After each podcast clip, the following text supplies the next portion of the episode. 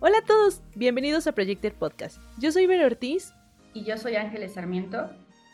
Y ambas formamos parte del equipo de Projector. En este podcast exploramos el mundo de las bienes raíces y la construcción con productos sustentables. Encuéntranos en projector.mx sección bienes raíces y mantente al día con nuestras últimas actualizaciones en redes sociales. Si dentro de tus metas para este 2024 está adquirir una propiedad, quédate con nosotras para conocer cuáles son los mitos o creencias más comunes al momento de decidir comprar un inmueble. Seguro te querrás enterar de mucho más, así que comencemos.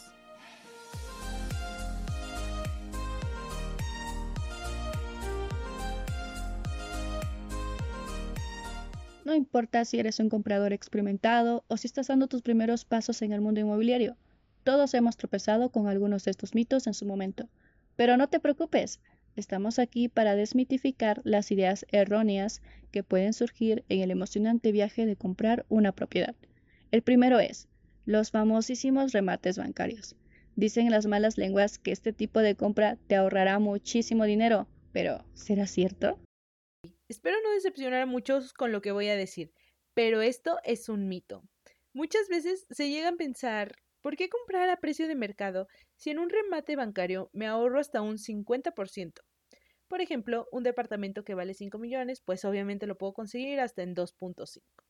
Pero tristemente, no todo es tan bueno como parece. Sí estoy de acuerdo que si te metes a las plataformas de inmuebles vas a ver precios ridículos para inmuebles que por sus características ni en sueños pensarías que valen eso. Y te ponen la leyenda. Remate bancario. Como si eso garantizara el precio o la oferta, aunque en realidad no. Bien lo mencionas, amiga. Los remates no siempre son lo que parecen. Y a pesar de que parecen una gran oportunidad, no hay que olvidar que estos se generan debido a una deuda no cubierta por lo que pueden traer consigo una gran cantidad de problemas. Por mencionar que su adquisición solo se puede hacer con dinero en efectivo y en ocasiones las casas rematadas siguen habitadas, por lo que tendrás que realizar el desalojo de la propiedad o también el pago de servicios que quedó pendiente por el dueño anterior, escrituración, cambios de propietario, etc. Justamente, amiga, mira, imaginemos que ves un departamento bonito, en una buena zona, y las características de este no son tan diferentes a lo que tú buscas. Además, descubres que esta propiedad tiene el remate bancario. Parecería el sueño, puesto que su valor es de un millón cuando checando otras propiedades, el promedio es de tres millones en la zona. Entonces te decides tú a comprarla.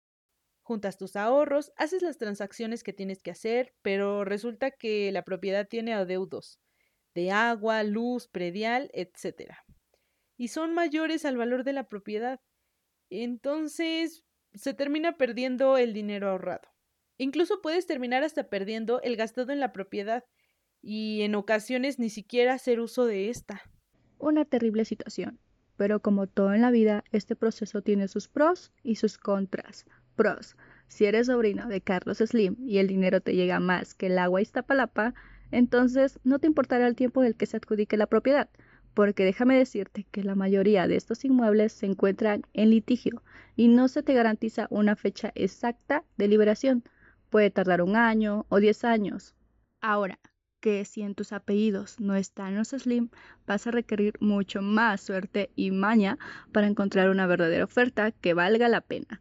Nuestra recomendación podría ser, olvídate de los remates bancarios y la gente que te hable de ellos. Claramente son una red flag, aunque si a pesar de ello quieres correr el riesgo, consulta a expertos y aquí en Projector te podemos asesorar de forma personalizada. Así es. Cuando mi ex me dijo que su plan de compra era a través de remates bancarios, supe que ahí no era. Pero bueno, ¿qué te parece si platicamos sobre el siguiente gran mito? El crédito de Infonavit. Chan, chan, chan. Y es que creo que muchos sufrirán pues otra terrible decepción cuando toquemos este punto.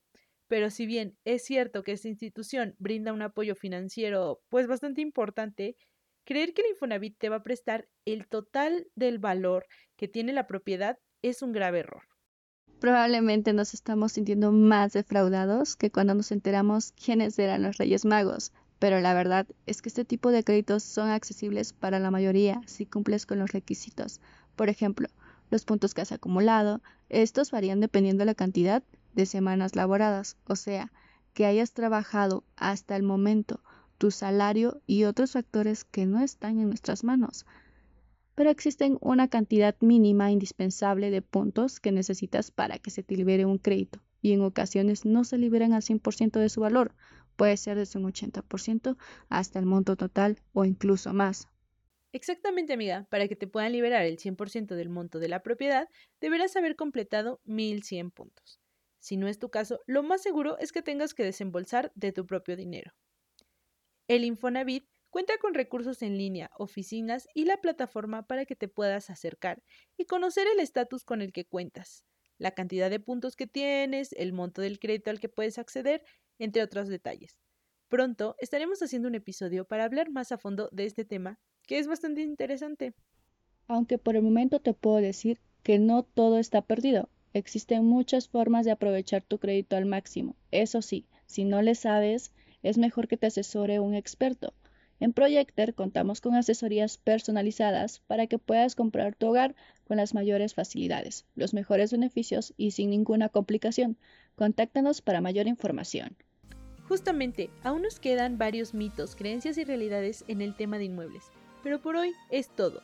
No dudes en acercarte a los asesores de Projector, donde te recomendaremos lo que más te convenga dependiendo tu edad, ahorros, tipo de propiedad, su uso, entre otras cosas. Nos escuchamos la próxima semana con otro episodio. En Projector te ayudamos a rentar, comprar y vender las mejores propiedades, al igual que construir con materiales alternativos. Hasta pronto. Nosotros somos Projector. Hacemos proyectos.